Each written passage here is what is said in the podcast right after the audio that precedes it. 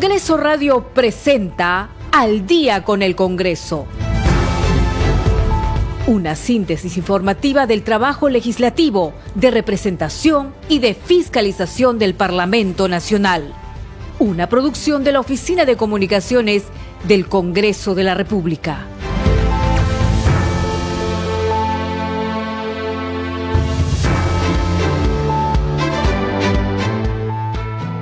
7 de la noche con un minuto, ¿cómo están? Bienvenidos al programa Al Día con el Congreso. Les saluda Danitza Palomino y estos son los titulares de esta jornada.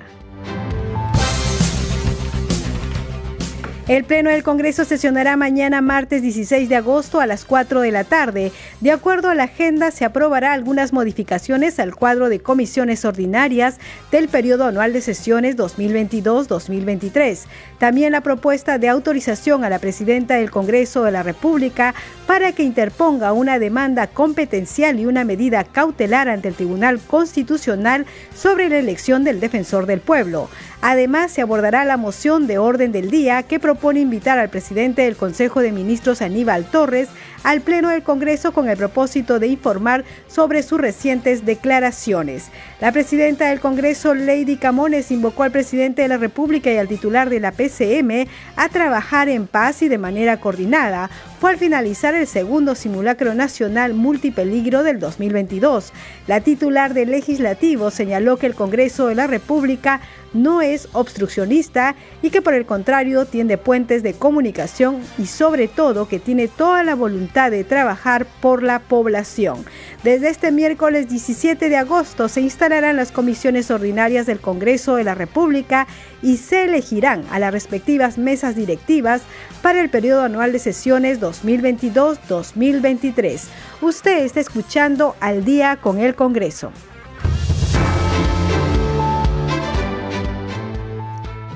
7 de la noche con dos minutos vamos con el desarrollo de las noticias y como lo anunciamos en los titulares, el Pleno de la Representación Nacional sesionará mañana a partir de las 4 de la tarde, según ha dispuesto la presidenta del Congreso, Lady Camones Soriano. Vamos a ir con el informe de nuestra compañera Perla Villanueva.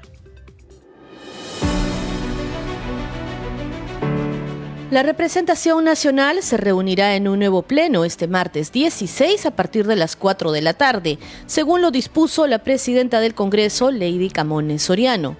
La citación cursada por el oficial mayor del Congreso, Hugo Rovira, a los congresistas precisa que la sesión se desarrollará de manera presencial en el hemiciclo principal de Palacio Legislativo. De acuerdo a la agenda publicada en el portal institucional, se aprobará algunas modificaciones al cuadro de comisiones ordinarias del periodo anual de sesiones 2022-2023, aprobadas la semana pasada por el Pleno. También la propuesta de autorización a la titular del Parlamento para que interponga una demanda competencial y una medida cautelar ante el Tribunal Constitucional, a fin de que este órgano constitucional esclarezca las competencias únicas y excluyentes que le corresponde al Congreso conforme a lo establecido en la Constitución Política del Perú.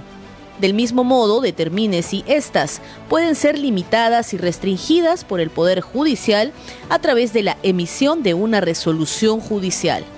En el Pleno también se abordará la moción de orden del día 3571, que propone invitar al presidente del Consejo de Ministros, Aníbal Torres, de manera inmediata al Pleno, con el propósito de informar sobre sus recientes declaraciones en las que invocaba a organizaciones sociales a tomar acciones contra la oposición en el Congreso y los ciudadanos que critican al gobierno del presidente Pedro Castillo.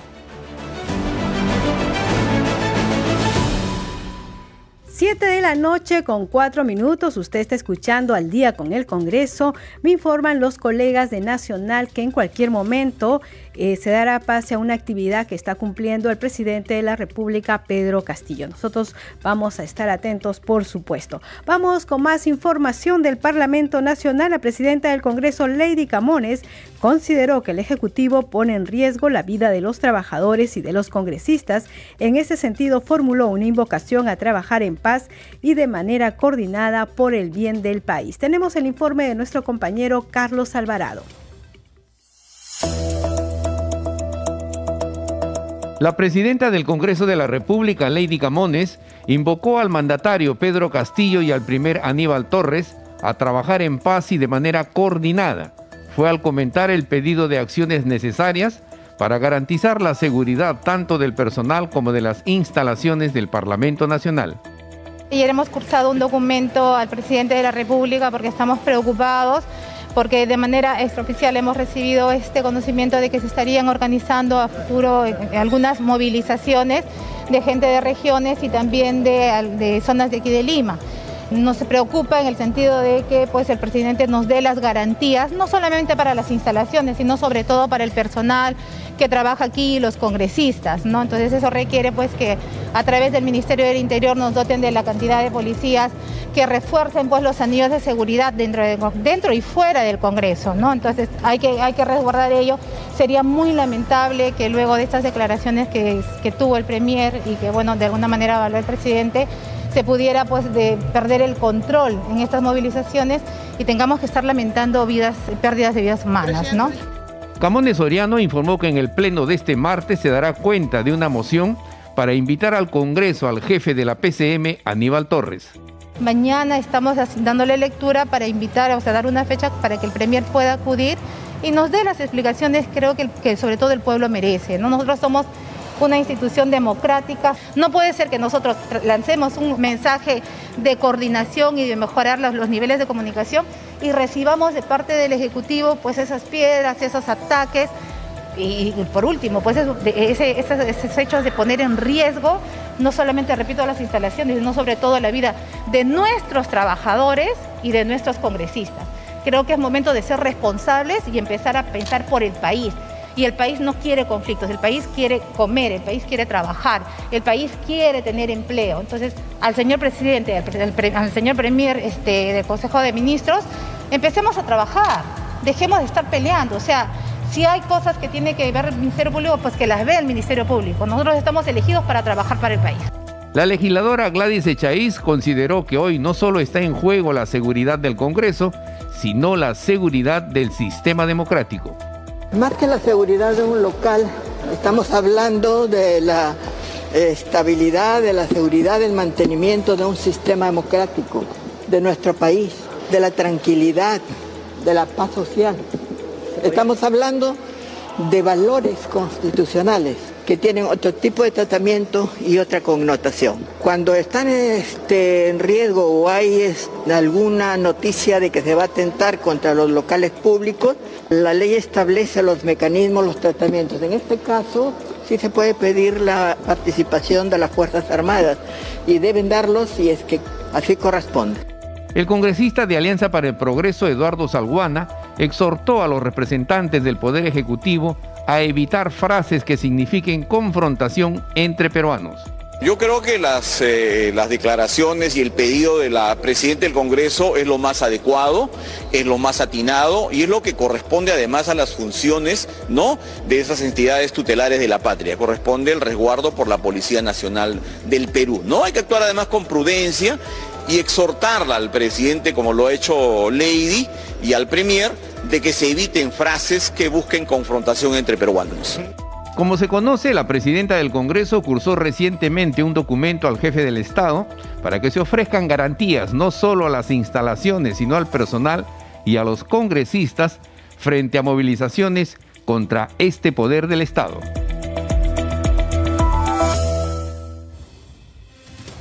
7 de la noche con 9 minutos. Usted está escuchando al día con el Congreso y hoy se ha reunido la Junta de Portavoces. Vamos con la nota que ya está publicada, por cierto, en el portal del Congreso de la República. La Junta de Portavoces aprobó hoy la revocatoria de la expulsión del congresista Luis Picón Quedo, adoptada por el Grupo Parlamentario Alianza para el Progreso. El informe del caso fue aprobado con 76 votos a favor, 35 en contra y 15 abstenciones. Asimismo, la Junta de Portavoces Voces acordó por unanimidad que el tema será elevado a la Comisión de Constitución y Reglamento para una opinión consultiva respecto a la procedencia de la apelación formulada por el vocero del Grupo Parlamentario Alianza para el Progreso. Bien, ya empezó la actividad oficial, Nacional lo transmite, eh, está hablando el presidente de la República, Pedro Castillo. Palacio, pero el palacio donde debe abrir las puertas al pueblo peruano y mucho más a la clase obrera a los dirigentes, una vez más. Me siento tan cómodo cuando al lado de un sindicalista se habla de la reivindicación laboral. Ese camino por décadas y a veces cuando nos sentamos a una mesa a hacer una negociación conectiva, los trabajadores, nuestros agremiados, están a la espera. ¿Qué cosa firma el dirigente? ¿Qué de bueno nos trae? Así hemos vivido nosotros. ¿Y qué de bueno vamos a llevar cuando habían gobiernos de espalda a la clase obrera? ¿Qué de bueno teníamos que llevar a, nuestra familia, a los trabajadores, cuando no se miraba al trabajador como un ser humano, que tiene una necesidad, una familia por mantener. Cuando no se piensa que en verdad tiene muchas necesidades y que siente frío, siente hambre, se enferma, tiene que trasladarse a pie y en eso no se pensaba. Pero hoy, señora ministra, hay que trabajar y hay que, conversar, instalar esa mesa para que ellos no solamente sean escuchados, sino atenderlas. Quisiera invocarle al ministro de Trabajo que en esta norma, en esta ley que se ha dado en el marco de la tercerización, ojalá que el Congreso de la República no esté buscando algunas firmas para, para tumbársela, pero en este marco, si en algún momento, señor ministro, nuestros trabajadores se ven agredidos en una reivindicación, saque usted inmediatamente un decreto supremo para respaldar y avalar estos derechos de los trabajadores.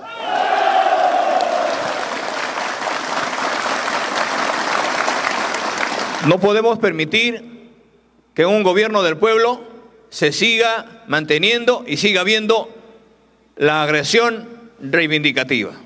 No se podemos. Basta de cholo barato. Eso tenemos que ver de qué manera, porque nosotros sabemos cómo, cómo nos ganamos los frijoles, cómo nos organizamos. Y las organizaciones, a través de sus dirigentes, nunca más pueden seguir siendo perseguidos.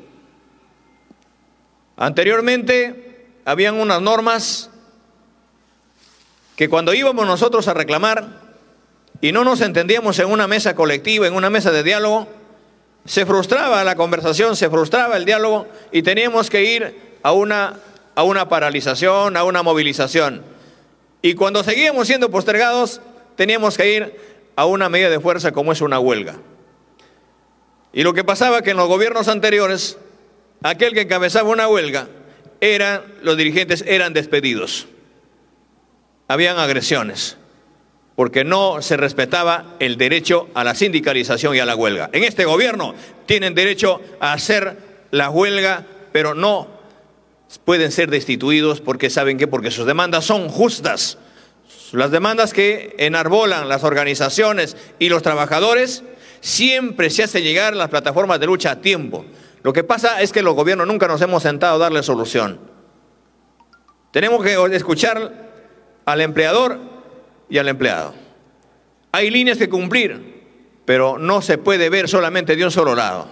Y por eso, bienvenidos dirigentes, estamos en esta línea, vamos a seguir trabajando y espero de que también ustedes cuando bajemos a visitarlos nos digan con franqueza también hasta dónde se está avanzando, se está cumpliendo, no se está cumpliendo, porque también han habido realidades en algunos gremios que han desaparecido incluso, ¿sabe por qué?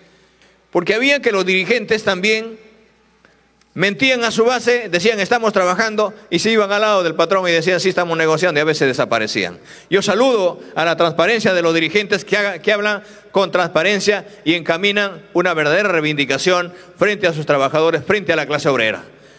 Estamos dispuestos a trabajar, insto y una vez más llamo a los ministros, al ministro de Trabajo y a la ministra de Energía para que trabajemos al lado de nuestro pueblo, dando la atención inmediata no solamente para firmar un papel, sino solucionando sus problemas, tal como el día de hoy lo han mencionado sus dirigentes. Bienvenido una vez más y buenas noches con todos y cada uno de ustedes, queridos compatriotas.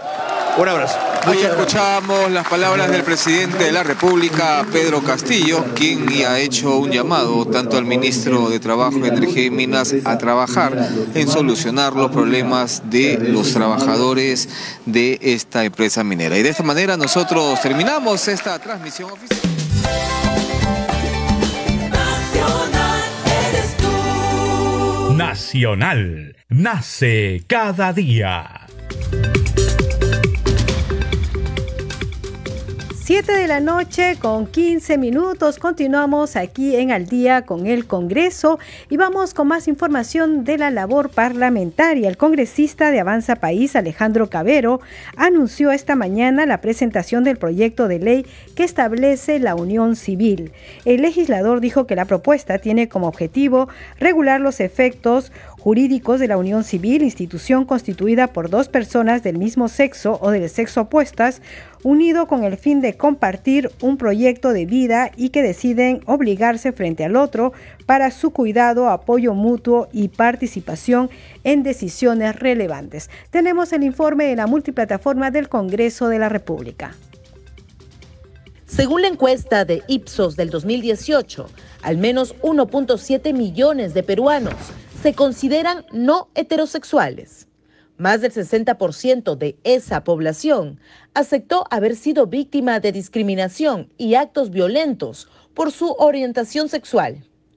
En este sentido, el congresista Alejandro Cabero presentó su proyecto de la Unión Civil porque en este momento la población LGBTIQ en el Perú se encuentra en una situación terrible de vulnerabilidad. Acabamos de pasar por una pandemia eh, con cientos de miles de muertos, muchos de ellos miembros de la comunidad LGBTI que no tuvieron la oportunidad, por ejemplo, de tomar decisiones médicas sobre la persona que aman y con la que han convivido por años. ¿no? Y finalmente mucha gente en la pandemia falleció y no tuvo la oportunidad de delegarle una pensión, por ejemplo, a, las, a las, personas con las que pudieron convivir eh, años, quizá décadas. ¿no?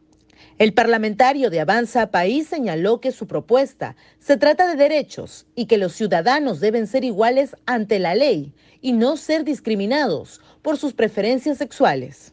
Entonces creo que es importante que se logren garantizar una serie de derechos mínimos como tomar decisiones médicas, acceso a la pensión, tener un régimen patrimonial común, ¿no es cierto? Si uno compra una casa, si uno compra un auto, poder tener un régimen patrimonial en conjunto. Eh, y creo que esas cosas deben poder garantizarse eh, en un país eh, donde por muchos años estos derechos se han venido relegando, ¿no? Y porque además todos los ciudadanos deben tener la libertad de construir eh, su propio proyecto de vida como mejor les parezca. El legislador aclaró que de faltar el padre o madre biológica del menor, no se contempla la adopción en la unión civil. Claro, lo que se permite es que en un caso excepcional en el que uno de los dos eh, fallezca ¿no? y uno tenga hijos y el otro padre tampoco esté presente, ¿no? Eh, la persona pueda volverse el tutor. ¿no? Pero eso es un caso excepcional en el que no existe otro padre biológico y el padre biológico que queda fallece dentro de una unión civil. ¿no? Lo que se permite es una tutoría excepcional, pero eso en ninguna circunstancia se asemeja a una adopción. La iniciativa legislativa será revisada en la Comisión de Justicia. De aprobarse, pasaría al Pleno de la Representación Nacional para ser debatido. 7 de la noche con 18 minutos continuamos con más información y el congresista Arturo Alegría anunció que el Museo del Congreso y de la Santa Inquisición será puesto en valor gracias al convenio suscrito entre la Municipalidad Metropolitana de Lima y el Congreso de la República. Este recinto, que data del siglo 16 ha suspendido la atención al público debido a signos de deterioro en su infraestructura y el transcurrir del tiempo. El anuncio lo hizo en su condición de coordinador de la Comisión Especial Multipartidaria Bicentenario, que se reunió el día de hoy con la finalidad de escuchar a los funcionarios del Programa Municipal para la Recuperación del Centro Histórico de Lima ProLima, especialistas en trabajos para la puesta en valor de inmuebles que forman parte del patrimonio cultural de la nación. Vamos a escucharlo con los especialistas de ProLima, eh, y con esto ir afinando el proyecto de convenio específico que también estamos preparando. Muchísimas gracias eh, a los arquitectos y representantes de ProLima. Yo quisiera, tengo algunas eh, consultas en relación a esta visita para más o menos poder ponerlo también en consideración de los miembros de la comisión, ¿no? Esta visita tiene que ser técnica, tiene que ser una visita con algunas características en particular, tenemos que tener información previa. Lo digo porque eh, a nivel administrativo, con el Congreso de la República, tenemos que prever si es que hay alguna información que van a requerir a nivel técnico o solamente es una visita de campo para poder evaluar el estado eh, in situ de la infraestructura. Eso sí me gustaría tenerlo en consideración para que luego de que podamos votar eh, finalmente esta eh, coordinación y esta reunión y esta visita técnica, tengamos la respuesta inmediata de parte de la Administración del Congreso. En este caso, eh, ustedes ya nos han remitido una cierta información. Lo que nosotros necesitamos hacer es una visita de campo, como usted lo ha comentado, justamente para cotejar in situ esa información que nos han dado y poder determinar si hay algunos otros temas que hay que considerar para efectos de, la puesta en valor del inmueble. ¿no? Estamos hablando de una visita de campo con el personal técnico de, restauración de, de ProLima. 7 de la noche con 21 minutos. Vamos con más información. La congresista Cheril Trigoso, representante por la región San Martín de la bancada de Alianza por el Progreso, espera que el Ejecutivo promulgue lo antes posible la ley que beneficiará a más de 2 millones de familias en el país que sufren porque no pueden acceder a los servicios de agua potable por no contar con un título de propiedad. A continuación, parte de la entrevista que realizó nuestro compañero Ricardo Alba.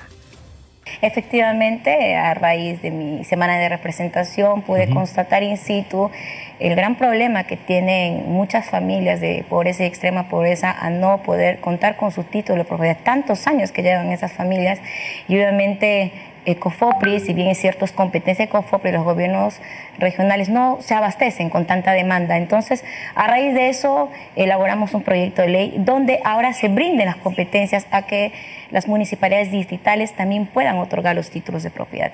Y bueno, este 8 de julio se aprobó en el Pleno del Congreso con 100 votos. He tenido el respaldo de la representación nacional y estoy muy agradecida por eso. Eh, también agradecida con la Comisión de Descentralización de mi colega Norma Yarro, quien ha puesto eh, en debate este importante eh, proyecto de ley. ¿no? Ahora, muchos dirán, claro, la persona tiene su título de propiedad, pero ¿qué más? no entienden por qué. qué. ¿Para qué nos sirve ese título? Bueno, cerrar brechas, cerrar brechas, porque hoy en día nuestro, nuestra población sufre con el tema de agua, de luz. No pueden acceder a, estos servicios básicos porque realmente no tienen su título. Claro, pal en el caso de Lima, o las empresas de luz dicen, yo no te puedo poner porque ¿quién me asegura que esa casa es tuya? Exactamente, ¿no? Y tampoco pueden tener eh, oportunidades de un crédito financiero, no pueden este, también eh, participar, eh, como son los programas de techo propio. Hay mucha gente con necesidades, muchas personas vulnerables que realmente no tienen calidad de vida. Y empecemos dándole su título de propiedad. Yo creo que es fundamental este proyecto de ley que se haya aprobado desde el Congreso, porque realmente ese Congreso está trabajando en proyectos de ley que beneficien a la población. Se espera que el Ejecutivo lo eh, promulgue. Exactamente, estamos a la espera, será estos días, la, próxima semana, para que ya sea publicado en el peruano. Y esto realmente va a ayudar a muchas, más de dos millones de familias peruanas que estamos, vamos a beneficiar con este proyecto. Repasando la información que usted nos entregaba antes de la entrevista, hemos visto también su preocupación por el tema del lenguaje de señas. Yo le cuento algo, el canal del Congreso es el pionero en la historia de la televisión entender a traductores de lenguaje de señas. Y usted tiene una norma que apunta justamente a profundizar el tema. Sí, efectivamente, hay un gran sector de, los peruanos eh, que sufren con estas habilidades diferentes que se le llaman tauta auditiva, física, cuerda vocal, que realmente no pueden tener esa comunicación fluida con nuestras autoridades. Uno se va a hacer una denuncia, ah, se va a, la Policía Nacional del Perú y realmente no los entienden. Y viendo esta deficiencia es donde se propuso esta iniciativa legislativa que, eh, que, se brinde al, a la Policía Nacional del Perú dentro de su currícula esta, este, este curso de lengua de señas y que ellos también puedan ayudar a estas personas que tenemos un gran sector Una policía inclusiva. Exactamente, ¿no? Donde puedan ellos ayudarlos y definitivamente esto también va a ayudar a los sectores tanto públicos y privados, donde necesitan también comunicación fluida con las personas que tienen habilidades diferentes. 7 de la noche con 24 minutos y antes de irnos a la pausa vamos con nuestra siguiente secuencia.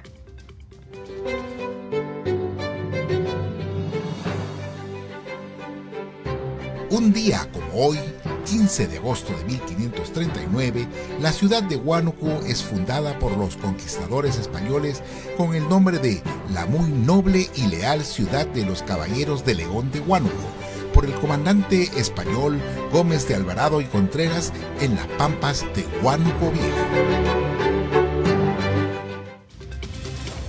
Bien, y por supuesto, saludamos por los aniversarios. En Huánuco es el 43, 483 aniversario, en Piura 490 y en Arequipa 482. Un saludo, un abrazo fuerte nacional llega a todas las regiones del país, así que a todos los que están escuchando, a todos los arequipeños, huanuqueños, piuranos, un fuerte abrazo por su aniversario. Los palominos somos, en este caso, en mi caso, de Huánuco también. Bien, 7 de la noche con 26 minutos, hacemos una pausa y regresamos con más información de la labor parlamentaria.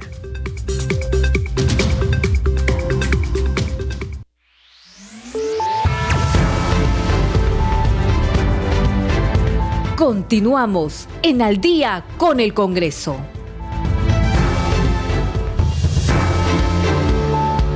7 de la noche con 29 minutos. Bienvenidos a la segunda media hora del programa Al Día con el Congreso. Los estamos acompañando en la transmisión por streaming en Facebook Alberto Casas, en los controles Rafael Cifuentes, en la conducción Danitza Palomino. Vamos con los titulares. El Pleno del Congreso sesionará mañana, martes 16 de agosto a las 4 de la tarde. De acuerdo a la agenda, se aprobará algunas modificaciones al cuadro de comisiones ordinarias del periodo anual de sesiones 2022-2023. También la propuesta de autorización a la presidenta del Congreso de la República para que interponga una demanda competencial y una medida cautelar ante el Tribunal Constitucional respecto a la elección del defensor del pueblo. Además, se abordará la moción de orden del día que propone invitar al presidente del Consejo de Ministros, Aníbal Torres, al Pleno del Congreso con el propósito de informar sobre sus recientes declaraciones. La presidenta del Congreso, Lady Camones, invocó al presidente de la República y al titular de la PCM a trabajar en paz y de manera coordinada. Fue al finalizar el segundo simulacro nacional multipeligro del 2022. La titular del Legislativo señaló que el Congreso de la República no es obstruccionista y que por el contrario tiende puentes de comunicación y sobre todo que tiene toda la voluntad de trabajar por la población. Desde este miércoles 17 de agosto se instalarán las comisiones ordinarias del Congreso de la República y se elegirán a las respectivas mesas directivas para el periodo anual de sesiones 2022-2023. Usted está escuchando al día con el Congreso. 7 de la noche con 31 minutos vamos con el desarrollo de las noticias. A las 3 de la tarde de hoy, lunes 15 de agosto, las funciones propias del Poder Legislativo fueron suspendidas con la finalidad de que los congresistas de la República, funcionarios y servidores participen del segundo simulacro nacional multipeligro del 2022 organizado por el Instituto Nacional de Defensa Civil. La titular del primer poder del Estado, la congresista Lady Camones, lideró esta actividad que con el Organizados estamos más preparados busca fortalecer la respuesta de las entidades del Estado y de la población al impacto de distintos peligros de origen natural o generado por la acción humana. Vamos justamente con las declaraciones de la presidenta del Congreso, Lady Camones.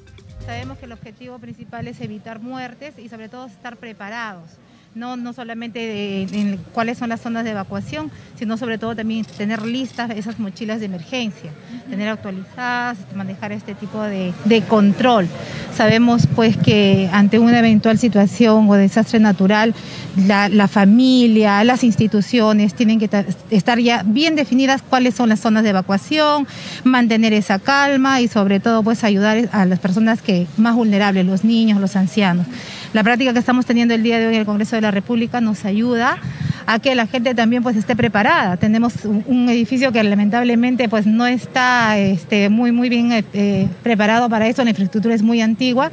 Para nosotros como personal es importantísimo cumplir, como de hecho lo estamos viendo que todo el personal esté participando en este simulacro, pues este, el día de hoy ya sabemos se cumplen 15 años de este desastre natural terremoto de Pisco, que pues causó más de 500 muertos. Entonces, el objetivo se cumple, el Congreso participa y el objetivo claro es aquí evitar pues muertes si en caso pues sucediera un, desastre natural como el que ya conocimos. Presidenta, buenas tardes. Estamos en vivo para Congreso Televisión. Importantísimo este tipo de ejercicios que nos permiten estar preparados ante una eventualidad, ante un evento sísmico. Así importante y sobre todo felicitar al personal del Congreso, a los congresistas que el día de hoy nos acompañan, nuestro vicepresidente también está aquí, el personal que toma con responsabilidad este tipo de actividades para, repito, estar preparados y así pues ante un eventual eh, desastre natural estar nosotros ya evitar la, generar pues más muertes, ¿no? Y sobre todo pues que tengamos claro eh, eh, el ayudar a las personas más vulnerables, ¿no? Repito, en las casas, sobre todo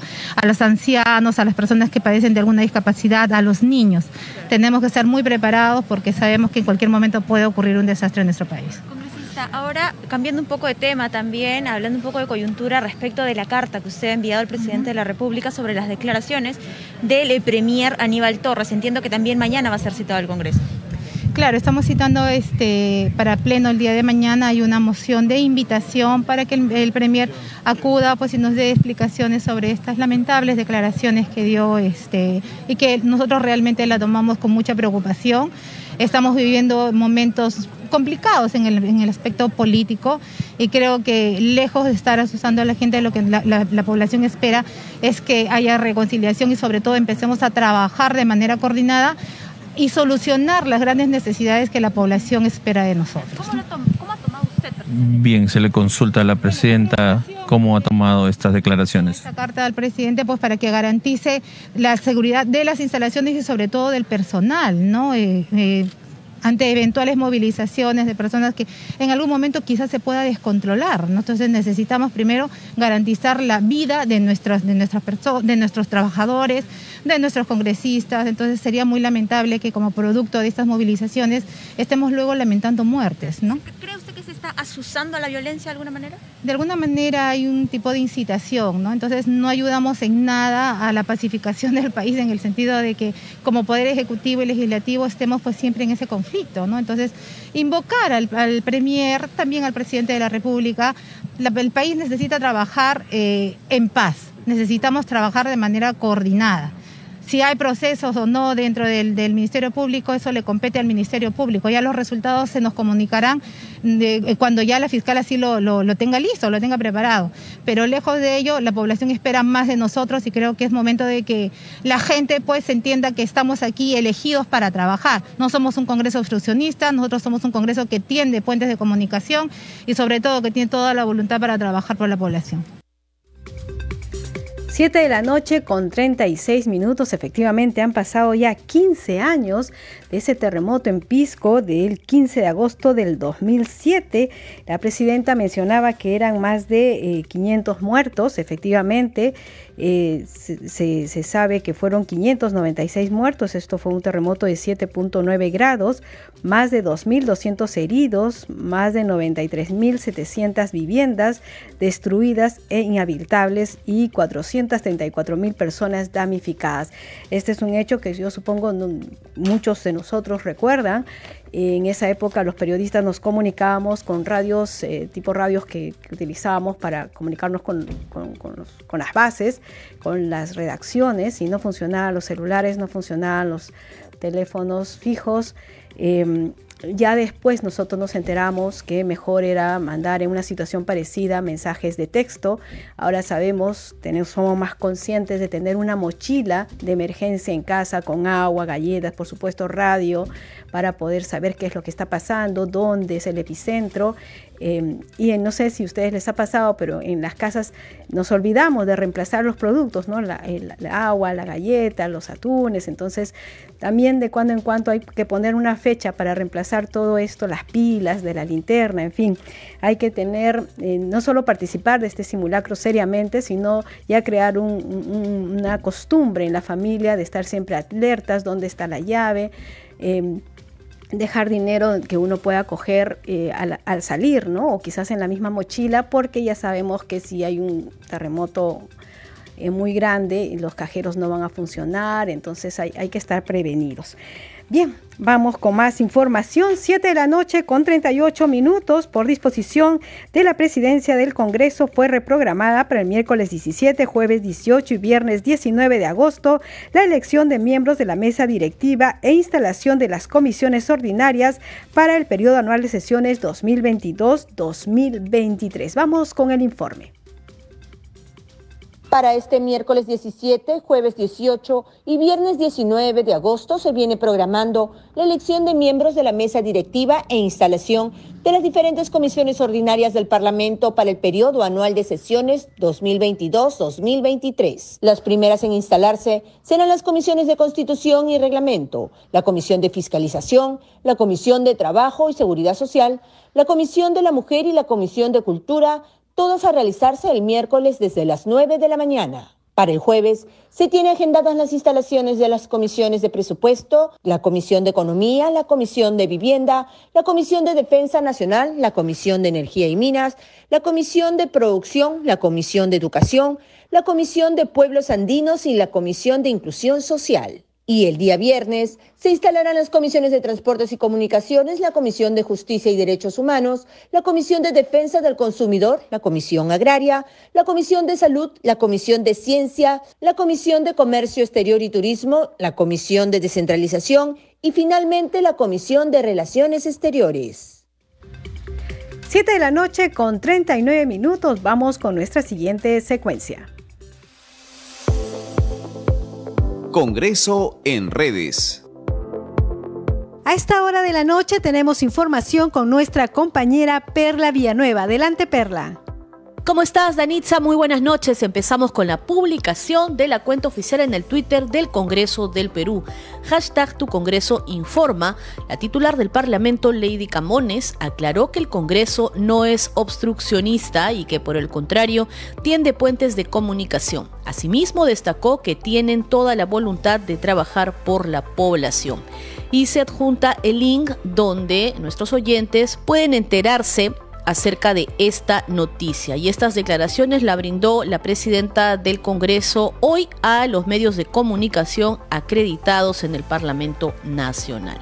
Pero hay otro mensaje también en la cuenta de Twitter del Congreso del Perú. La presidenta del Congreso, Lady Camones, parlamentarios y servidores del Poder Legislativo participaron en el segundo simulacro nacional multipeligro del 2022. Y a esta publicación se adjuntan instantáneas fotografías del simulacro. Vamos ahora con una publicación de la congresista Sigrid Bazán. Desde la Comisión Hambre Cero continuamos nuestra labor de fiscalización junto a Marlene Portero, presidenta de la comisión. Llegamos a la municipalidad de Ate para verificar las acciones que se realizan con vasos de leche, comedores populares y ollas comunes. A esta publicación también se adjunta una fotografía de eh, la verificación en el lugar. Y vamos a culminar, Danitza, con otra publicación de la cuenta del Congreso del Perú. Desde el Congreso de la República saludamos afectuosamente a los ciudadanos de Arequipa, Huánuco y Piura por su aniversario de fundación. Sigamos trabajando por el desarrollo de estas regiones históricas. Comentarte, Danitza, que a este saludo durante todo el día se han sumado parlamentarios de los diferentes grupos políticos. Y por supuesto, desde Congreso Radio también les enviamos un afectuoso saludo a nuestros amigos de las regiones Arequipa, Huánuco y Piura en el día de su aniversario de fundación. Buenas noches, Anitza. Adelante contigo en mesa de conducción. Buenas noches, Perla Villanueva. Muchas gracias por la información. Hay que decir que hace unos minutos la cuenta oficial del Congreso de la República ha publicado el cronograma de eh, los días en las que se van a instalar las comisiones. Así, el miércoles 17 está ahí el cuadrito, ustedes pueden revisarlo. Se eh, instalará la Comisión de Trabajo y Seguridad Social, el Luego también la Comisión de Constitución y Reglamento, Fiscalización y Contraloría, Cultura y Patrimonio Cultural, Mujer y Familia. Todo esto está en las redes sociales del Congreso de la República, tanto del miércoles, del jueves, del viernes. Ustedes pueden entrar y rápidamente encontrar esta lista, estos cuadritos.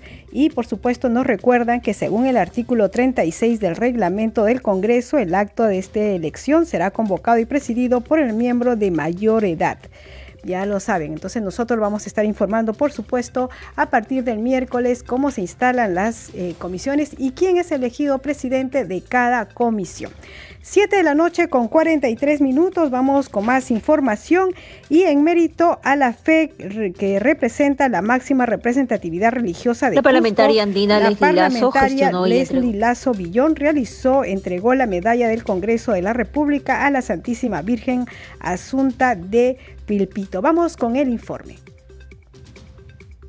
La parlamentaria andina Leslie Lazo gestionó y entregó la medalla del Congreso de la República a la Santísima Virgen Asunta de Pi- Pinto, cuyo templo está ubicado en la provincia de Paruro, a cuatro horas del centro de la ciudad de Cusco. Este pedido de reconocimiento se hizo a través de la alcaldesa de la Municipalidad Distrital de Pi- Pinto, Isaura Fuentes Torres, en mérito a la fe que representa a la Virgen como patrona de la citada zona. Durante la ceremonia, ambas autoridades se comprometieron a seguir trabajando de forma conjunta por el desarrollo del país y de los pueblos originarios. 7 de la noche con 44 minutos. Usted está escuchando al día con el Congreso.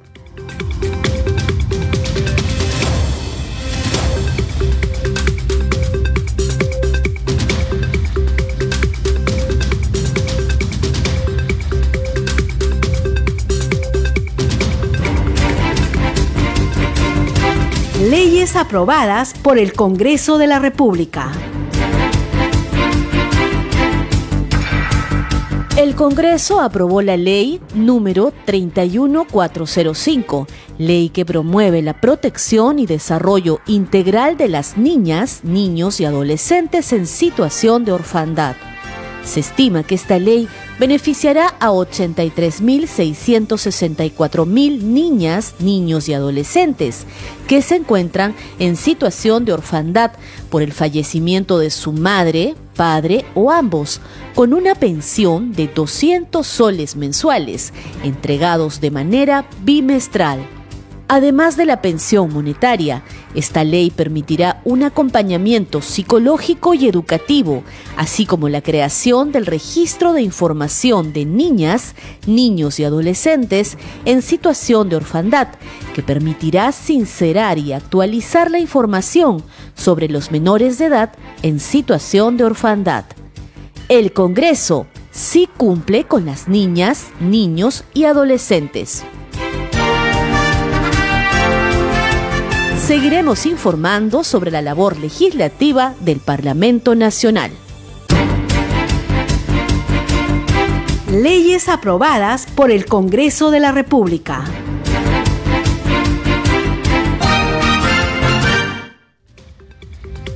Siete de la noche con 46 minutos. Vamos con más información aquí en Al Día con el Congreso a través de Radio Nacional, el Facebook de Radio Nacional y Congreso Radio. La Comisión Investigadora sobre la Gestión del MINSA, e Salud y otras entidades en la emergencia sanitaria por COVID solicitará la relación de funcionarios municipales que se beneficiaron indebidamente con la canasta familiar en Lima Este a fin de no ser considerados en las nuevas gestiones y ser sancionados. Tenemos el informe. Tras la denuncia de presuntas irregularidades en la distribución de canastas básicas familiares, el congresista José Arriola, quien también es integrante de la comisión investigadora de Salud Minsa, solicitó a la Contraloría la relación de todos los funcionarios de los gobiernos locales de Lima Este que hayan cometido irregularidades y beneficiado indebidamente con la distribución de estas canastas, que eran destinadas a afectados por la emergencia sanitaria de la COVID-19. El objetivo de este pedido es enviar los nombres de los funcionarios que han cometido irregularidades a todos los nuevos alcaldes que ingresen en el 2023 para que no sean considerados en las nuevas gestiones. Por otro lado, la presidenta de la comisión investigadora, Kira Alcarraz, lamentó la ausencia del alcalde de San Juan del Urigancho, Alex González, quien debía informar sobre las presuntas irregularidades en los procesos de adquisición de más de 25 mil canastas, valorizadas en 2 millones de soles. Recordemos que la Contraloría lanzó la plataforma Tú tienes el control, que permitirá a la ciudadanía identificar a los funcionarios y postulantes que tienen una investigación por alguna irregularidad con el Estado.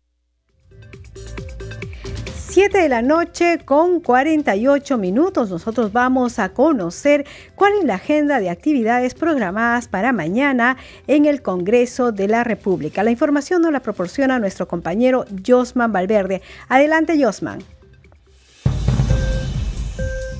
Gracias, Danitza. Buenas noches. Así es, vamos a conocer las actividades previstas para mañana, martes 16 de agosto, en el Congreso de la República. Como ya sabemos, hay sesión plenaria desde las 4 de la tarde. Eh, hay temas en agenda que eh, precisamente están relacionados, por ejemplo, eh, a eh, lo que significa la demanda competencial ante el TC. Esto eh, va a ser puesto de conocimiento precisamente de los eh, congresistas a fin de conocer entonces em, la propuesta de autorización a la presidenta del Congreso para interponer esta demanda competencial y una medida cautelar ante el Tribunal Constitucional a fin de que este órgano esclarezca las competencias únicas y excluyentes que les corresponden al Congreso conforme a la Constitución y determine si estas pueden ser limitadas o restringidas por el Poder Judicial a través de la emisión de, resoluciones. Pero también hay otro tema en agenda, como sabemos,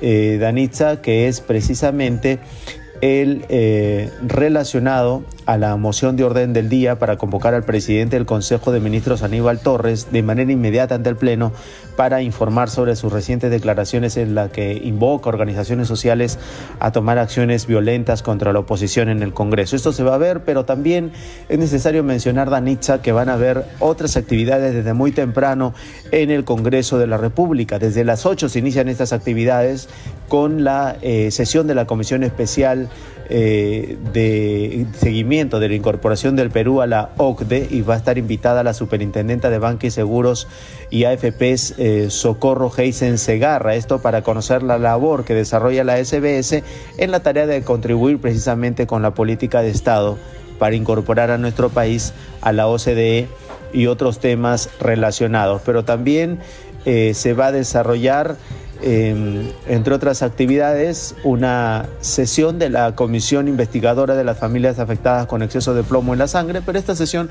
va a ser reservada, será a las 11 de la mañana y a mediodía a las 12 sesionará la Comisión Especial Capital Perú que eh, ha invitado al ministro de Trabajo, eh, Promoción y Empleo, Alejandro Salas, a fin de eh, precisamente conocer también eh, las eh, estrategias de formalización laboral en el marco de eh, lo que significa y los temas que evalúa esta Comisión Especial Capital Perú. Son solo algunos de los temas, hay una agenda eh, muy nutrida para mañana, Danitza, pero que se centra sobre todo en horas de la tarde con eh, la reunión del Pleno de los parlamentarios que van a participar en esta sesión plenaria a fin de que eh, se traten los temas que ya hemos mencionado. Vamos a regresar contigo, estudios, para el desarrollo de más noticias. Muy buenas noches, Danitza. Adelante.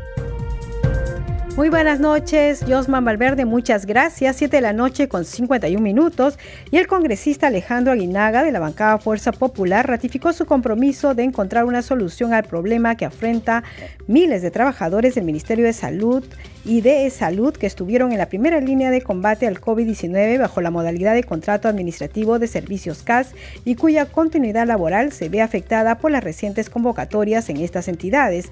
El despacho del congresista recibió a una delegación de estos trabajadores que protestaron esta mañana en las afueras del edificio Faustino Sánchez Carrión, quienes denuncian el incumplimiento de la Ley 31539. Esta ley es la que autoriza excepcionalmente y por única vez en el marco de la emergencia sanitaria producida por el COVID-19, el cambio de contrato CAS-COVID a contrato CAS al personal asistencial y administrativo en el sector salud con la finalidad de uniformizar las condiciones laborales como forma de garantizar el derecho al trabajo en igualdad de condiciones. Los dirigentes señalan que a pesar del mandato legal, el Ministerio de Salud y E-Salud se niegan a obedecer lo que dice bajo el argumento, entre otros, de que no tienen presupuesto para ello. Agregaron que esta situación se contradice con las convocatorias de personal para cubrir vacantes que se vienen realizando. 7 de la noche con 52 minutos y vamos con nuestra secuencia ¿Qué puede hacer o no un congresista por usted? El Perú tiene más de 30 millones de habitantes. Cada peruano y peruana tiene diferentes intereses y necesidades, pero si todos queremos ser escuchados al mismo tiempo, no es posible llegar a ningún acuerdo. Por eso, en democracia los ciudadanos elegimos a otros ciudadanos como nuestros representantes. Entre esos elegidos están los congresistas. ¿Qué puede y debe hacer un congresista por ti? Los congresistas deben comunicarse con la población para conocer sus demandas y necesidades. Deben dar leyes que beneficien a la región, al país y a todas las personas. Deben fiscalizar al Poder Ejecutivo y a otras instituciones del Estado para asegurar que cumplan sus funciones con transparencia y eficiencia. Deben actuar con neutralidad, sin aprovecharse de su cargo en beneficio personal o partidario. ¿Qué no debe ni puede hacer un congresista? Los congresistas no pueden ofrecer ni hacer obras públicas. Tampoco pueden construir puentes, pistas o colegios. Esas son tareas del Poder Ejecutivo y de los gobiernos regionales y municipales.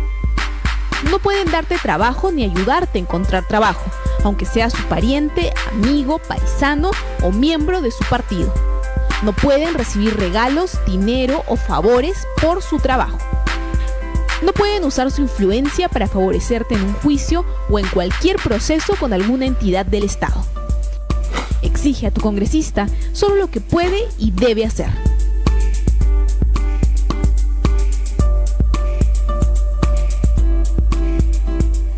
Siete de la noche con 54 minutos nos vamos con los titulares de cierre. El Pleno del Congreso sesionará mañana martes 16 de agosto a las 4 de la tarde. De acuerdo a la agenda, se aprobará algunas modificaciones al cuadro de comisiones ordinarias del periodo anual de sesiones 2022-2023. También la propuesta de autorización a la presidenta del Congreso de la República para que interponga una demanda competencial y una medida cautelar ante el Tribunal Constitucional respecto a la elección del defensor del pueblo. Además, se abordará la moción de orden del día que propone invitar al presidente del Consejo de Ministros Aníbal Torres al Pleno del Congreso con el propósito de informar sobre sus recientes declaraciones. La presidenta del Congreso, Lady Camones, invocó al presidente de la República y al titular de la PCM a trabajar en paz y de manera coordinada. Fue al finalizar el segundo simulacro nacional multipeligro del 2022. La titular del legislativo señaló que el Congreso de la República no es obstruccionista y que por el contrario tiende puentes de comunicación y sobre todo que tiene toda la voluntad de trabajar por la población. 7 de la noche con 55 minutos. Hasta aquí el programa al día con el Congreso. Queremos agradecerles a nombre de todo el equipo de Congreso Radio. Los hemos acompañado en los controles Rafael Cifuentes, en la transmisión de streaming por Facebook Alberto Casas, en la conducción Danitza Palomino y en la unidad móvil Luis Escajadío. Nos reencontramos mañana a las 7. Que tengan muy buenas noches.